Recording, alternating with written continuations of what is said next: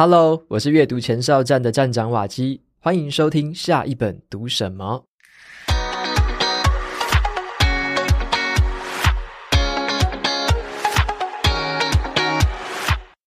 在这个高速运转的时代啊，忙碌这两个字已经成为了很多人的日常标签哦。但是啊，我们在职场上面拼命追求成功的时候，是不是也在不经意之间把生活中最珍贵的部分给遗忘了呢？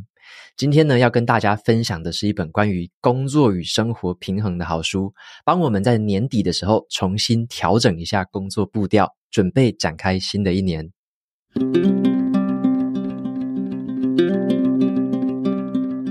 本集节目是由 High Skill 赞助播出。为什么明明比别人努力，但是老板看到的却不是你呢？我在新人的时期哦，曾经有过这种感受。当时啊，我正在执行一个专案。还需要一些额外的时间跟这个金钱的资源。那我向主管提出这个需求的时候，却没有办法顺利的获得这些资源。结果呢，我就请另外一位比较有经验的同事帮我重新的去问，结果却轻松的得到了。之后我才发现啊，并不是因为主管偏心哦，也不是因为什么我不够好啊，不够努力，而是因为我在开口的那一刻就搞错了沟通的重点了。那在职场的这个沟通能力是真的很重要，所以呢，我想要推荐给你矽谷阿雅的团队沟通课这门线上课程，讲师呢就是曾经担任了大型跨国企业的行销资深主管矽谷阿雅，他把自己带领这个外商跨部门团队合作的实战经验呢，毫无保留的全部整理到这门课程当中。他会教你如何有效的提升说服力，从主管的手中可以获得更多的支持还有资源，以及呢如何去掌握会议的控场能力，顺利的推进手中的项目。甚至啊，当你遇到猪队友的时候，你要怎么样运用好的沟通方式，让难搞的同事变成我们的助力。那如果啊，你刚好是不知道该怎么样跟团队沟通的这种窘境当中，或者是呢，你很烦恼说进入职场会适应不良的这种新鲜人，那我相信这堂课可以帮助你成为一个在工作上面更优秀的沟通者哦。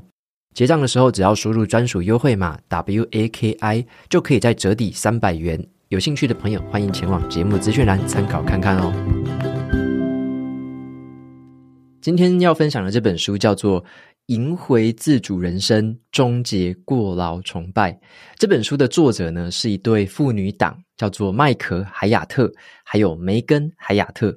那他们经营的公司啊，就是帮助了很多的企业家在提高生产力，强化他们对于目标的执行力。那我个人是蛮喜欢麦可海雅特他曾经写过的书哦，他的前面两本我都有看过，就是让部署甘心跟着你。还有最棒的一年，那两本书都带给我很多收获。那这一次这一本新书要探讨的就是我们当代的职场人最常见的困境，也就是过劳崇拜，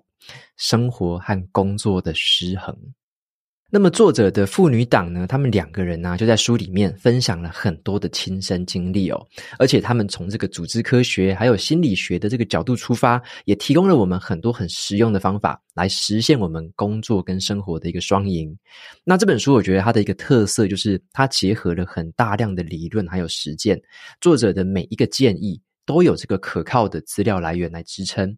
那这本书呢，也提供了我们五个原则，还有一些相对应的一些练习，帮助我们从生活当中的各个方方面面哦，实现一个真正的双赢。如果你是在这个加班啊，跟家庭之间很挣扎，或者说你想在职场的竞争环境中找到自己的节奏。那么这本书呢，就会很像一个导航的灯塔，帮助你去探索一下，怎么在这么忙碌的生活当中，找到那一份被你忽略掉的自主还有平衡。那以下的分享呢，就是我从这本书里面所摘录出来三个让我觉得最深刻的体悟。首先呢，第一个要跟大家分享的叫做不要被忙碌蒙蔽了真正重要的事情。一开始啊，我在看到这本书名的时候，我就笑了。因为这四个字“过劳崇拜”这四个字真的是蛮写实的哦。好，怎么说这个四个字很写实呢？其实啊，在我们亚洲的职场环境里面，有时候我们为了要让同事还有主管觉得我们好像很有价值，我们就会经常把这个忙碌跟成就画上等号。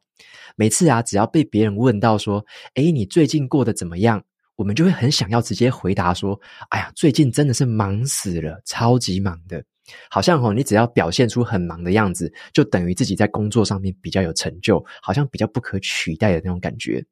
而且啊，很多人看到别人没有这么忙的时候，还会闲言闲语哦，说他的工作量不够多啦，他一定是不够操啦，然后就这样子去跟人家说风凉话。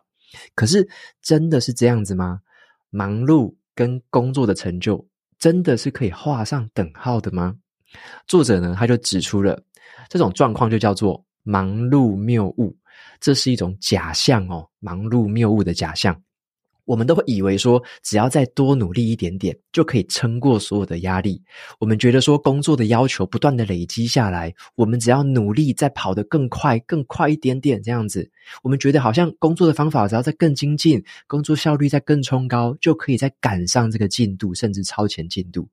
可是你会发现哦，不管你怎么做，工作的责任总是跑得比我们的努力还要快。也就是说啊，这个忙碌是没有终点的。而且更多的时候，哈，忙碌是我们自找的。我们对于这个过劳的崇拜呢，就导致我们真的遇到过劳的情形的时候，我们反而倾向于解决的方法就是要做更多的工作。结果你就进入了一个负面的死循环，越做越累，越辛苦。那读完这本书之后呢，我就在回顾我自己每周进度的时候，我现在就会多问自己一个问题，我就会问自己说：我的时间，有用在真正重要的事情上面吗？还是我只是在瞎忙？结果哈，我每次问这个问题之后，我总是会发现，我好像花了很多时间在满足别人的期待，做那些会让自己看起来很忙碌，可是不一定真正重要的事情。如果我们没有特别注意的话，很容易就会陷入这种忙碌谬误的假象里面。因此啊，我会给自己一个新的方向，就是我要避免自己要跟别人炫耀说我好忙哦，我不要再这么说了。相反的，我更想要让自己的回答变成像这样子：诶，我现在没有很忙，但是我都在做重要的事情。好，那再来的话，跟大家分享的第二个重点哦，就是我们要留意那一些除了工作之外的事情。书里面有提到一个很有趣的现象，很多人呢、之所以在工作上一直投入绝大部分的精力，并不是因为说重要的工作要花你那么多的时间，而是另有原因的。作者就指出，如果专业人士的工作本来就符合他们的热情跟技能的时候，那么这份工作对这些专业人士来说，就是一种非常享受、很开心又自在的一个工作环境。甚至啊，有一些人会觉得说，工作环境就是他们最能够做自己的地方，但是呢，就是因为工作这么有趣、这么好玩哦，我们有可能会忽略了其他的面向，像是啊，你比起要辛苦的去经营你的伴侣关系，你可能会觉得，诶，待在公司加班比较轻松；比起你要让小孩子听话写作业，待在公司叫下属拼命工作，好像比较轻松。那比起你下班还要鼓起精神去这个健身房慢跑。诶，倒不如待在公司多做一点工作，还比较轻松。所以作者就提醒我们，工作的好处很多，多到我们还要特别的去注意，要留一些时间跟心力给工作之外的其他面向的事情才可以。如果啊，我们没有刻意的去改变哦，很可能就会让工作的比重越来越高，最后对你生活中其他重要事情就会产生不好的影响。书里面就就引用了很多这个科学文献呢，来改变我们的观念，像是啊，更短的工作时间反而会导致更高的生产力还有创造力。懂得培养亲密关系的这个人呢，长期下来更能够提高个人的满足感，导致更好的工作成就跟表现。还有啊，认真投入自己休闲嗜好活动的人，可以增强对工作能力的自信。还有刻意去养成的这个运动习惯，对一个人长期的工作或是生活会有更好、更正面的影响。所以呢，综合一下这本书里面提到的各种细节，哦，我发现了一件很违反直觉的道理，就是啊，如果你想要在工作和专业的成就上面获得更好的结果的话，最好的方法不是做更多的工作，而是完全相反。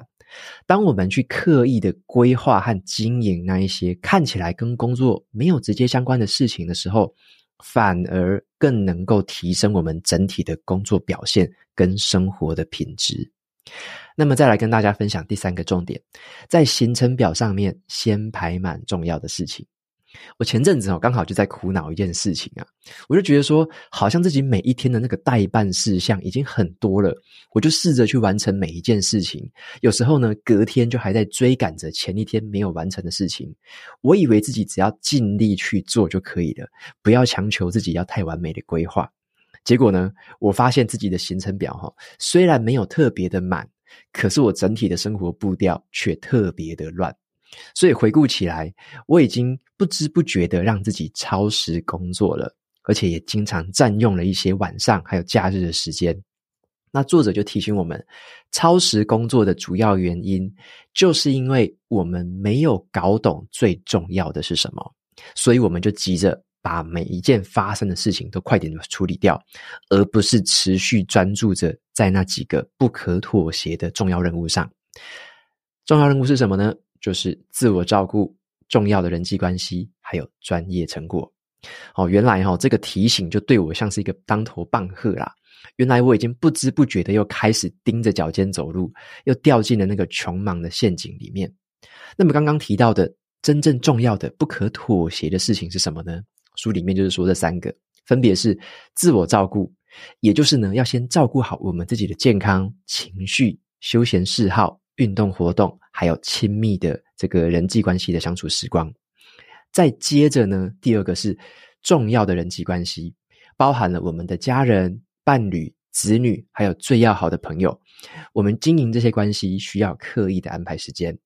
最后一个是专业成果，也就是我今天要专注在什么地方，才能在未来产出更好的结果。这三个呢，就叫做不可妥协的任务。他们都是属于那种很重要，可是不紧急的事情。那么你要怎么样把专注力放在这些事情上面呢？方法就是要把这些事情优先排在行程表上面。过去这一个月啊，我就发现最好的做法就是说，你可以在一开始一个礼拜开始的时候呢，像是礼拜天的傍晚，或是礼拜一的清晨，先把这三件事情都排满到自己的行程表上面。如此一来，吼，当这个礼拜有其他新的任务跑进来的时候，我们就可以特别的去质疑它。这个新任务有重要到必须去延误到我的不可妥协任务吗？答案通常是否定的齁，就像是书里面作者所说的，把行程表排进来，你才能看到行事历一直想要告诉你的事情，就是你的时间不多，但是已经足够了。而现在呢，当我们已经考量了很多我们不可妥协的人生重点的时候，就没有任何一件事情会被遗漏掉。那没有在这些行程表上面的事情呢，坦白说啦，就不是什么非做不可的事情。所以呢，最后来做一个总结哦。我在读这一本《赢回自主人生：终结过劳崇拜》这本书的时候啊，我就边读，然后边做了很多的反思和思考。那这个也帮助我想清楚，说我目前真正在乎、觉得真正重要的是哪些事情。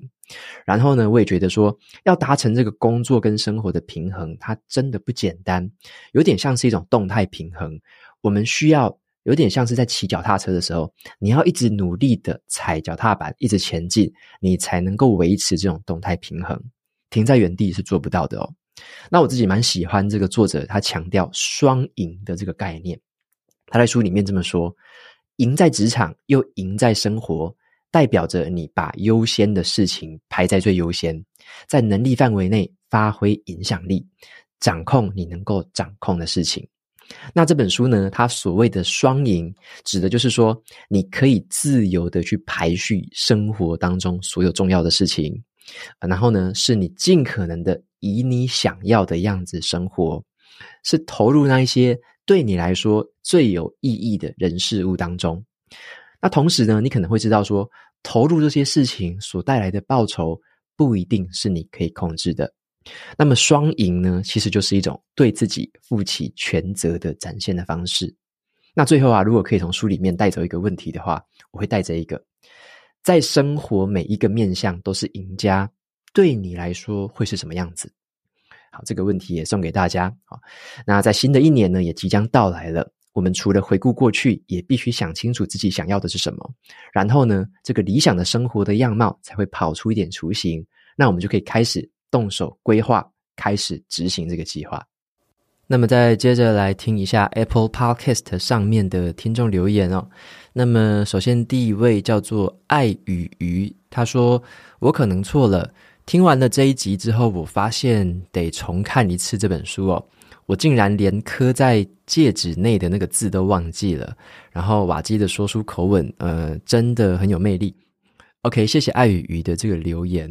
然后，呃，提到的那一本书叫做《我可能错了》。那其实我在看那一个戒指里面刻什么字的那一段的时候，我第一次看也有一点点忽略掉，因为他的那个作者的写法没有这么样直接平铺直叙的就写出他刻什么，而是他先讲了那一大段故事之后，然后最后我们才会意会到说，哦，原来他在这个戒指里是刻这一段字哦，这样子。好，所以说我觉得，如果大家忽略掉，或者说像爱与鱼忽略掉了这段字，我觉得也是蛮正常的啦。因为可能叙事的方式在看的时候，如果你没有特别留意的话，那可能就会错过这一个很棒的字。好，那那一集的话，就是也蛮推荐给大家的。那么我可能错了，这本书也是我算是在二零二三年吧最喜欢最喜欢的一本书。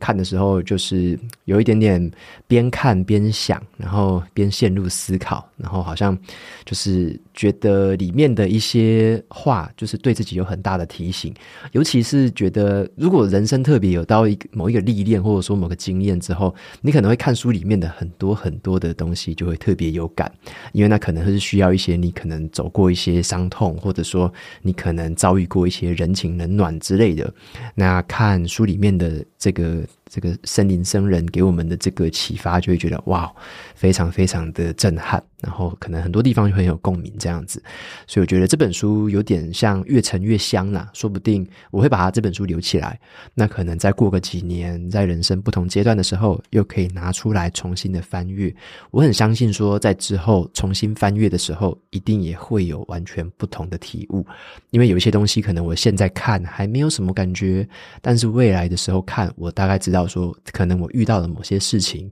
或者说我人生走到某个阶段的时候，里面的一些东西对我或许是会有帮帮助的。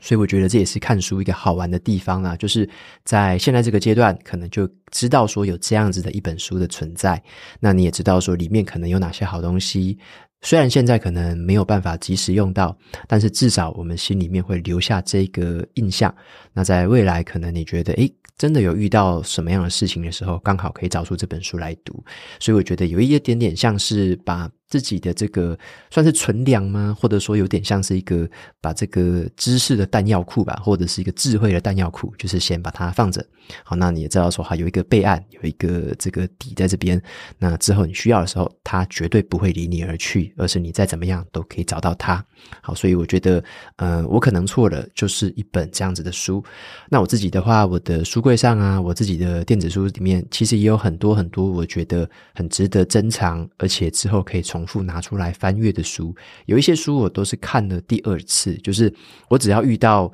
呃某些问题，或者我觉得诶，好像有些东西我曾经在某本书里面看过，我就会把那一本书再拿出来再看一次。那我所谓的看一次，并不是从头到尾看哦，而是我已经知道说那个我要找的重点大概在哪一个地方了，我可能就直接翻到那一个章节的附近。然后再去看那个章节而已，那或者是可能你看你看你觉得诶特别有感觉，想要继续看下去，那也是 OK 的。只是我常常在说的，我又重看了一次，或者说我又再去翻那一本书一次，并不是整本书全看了，所以可能也要跟大家说明一下。这样子的说法，他所谓的这个执行的细节是怎么样？所以大家也不用想说太负担太重，就觉得说我要重看一本书，又觉得哇压力好大，好几百页要重新看一次，哦，并不是这样子哦。我觉得后来很多很多的书，我之所以认为那是好书，可以珍藏，就是因为里面有少数的几个，可能是一个章节，可能是一个段落，那个地方特别值得我再回去的重温。那可能我就想说，诶，这个东西可以留下来，如果是。电子书的版本，那更好哦。电子书版本就更好，就是你可以留着，那你之后要看多少都不会是什么，都没有什么重量的负担，也没有纸本书的负担了。所以我觉得，像我现在收藏的越来越多是电子书的版本。那我之后在年底的时候，大概十二月二十九，我也会开一个 Kobo 电子书阅读器的团购。那大家有兴趣的话，也可以跟一下这个团购，会是到时候会是市场上非常非常低价，应该可以说是最低价的这个程度啦。那我就把我自己喜欢的这个款式，到时候推荐给大家，然后就用这个款式当做是这个超低价优惠回馈给各位。然后呢，也会搭配一些就是购书金，就是你买机子、你买阅读器也会得到购书金这样子的一个回馈方式，让你可以又买阅读器，然后呢又可以买到很多的好书。好，所以这个大概在年底的时候会开这个团。那如果有兴趣的朋友，就可以订阅我的免费电子报，或者是随时关注阅读前哨站的 Facebook 粉专，或者是 Instagram，都会在上面公布。好，那大家只要追踪最新的消息，就可以看到趁这一次最便宜、最低价的时间，那就来入手电子书阅读器。然后，那这个也是我最近这一年来，我大概八成以上、八成九成的书，我几乎都改成电子书的版本了。那也因为我自己在外面租屋的关系啊，所以也不能有太多的书柜，然后搬东西的时候也觉得很麻烦，就是纸本书太多了，很麻烦。所以电子书现在是我越来越喜欢的一个选项了。这样，好，所以就分享一下这个资讯跟优惠给大家。那么再来的话，下一位听众的名字哦，是一个日文哦。那他是念成呃一字一啊，他说三个大拇指，因为你的节目开始重新的重视阅读，也谢谢你陪伴我的这个上班的时光。OK，非常谢谢这位听众的留言。然后我特别看到这个日文字的时候，还去查一下什么叫做一字一啊。好，然后我就还去 特别查了一下，因为我平常比较没有阅读日文的习惯，但但是这样看就想说，诶，去查一下是什么意思。然后才发现，诶，这个一字一啊，好像是在说什么时候的意思，好，什么时候？好，所以这位听众的名字就叫做什么时候？好，虽然我不知道是什么意思啊，就就是说为什么要取这个名字哦？不过就是好这样子发音就对了。好，那也非常谢谢这位听众朋友的支持，那也很开心节目可以在上班的时间可以陪伴着你。好，希望你继续收听。好，非常谢谢。OK，那么节目到这边就进到了尾声。如果你喜欢今天的内容，欢迎订阅下一本读什么。你也可以订阅我的免费电子报，每周收到最新的读书心得，还有好书金句。我们下次见哦，拜拜。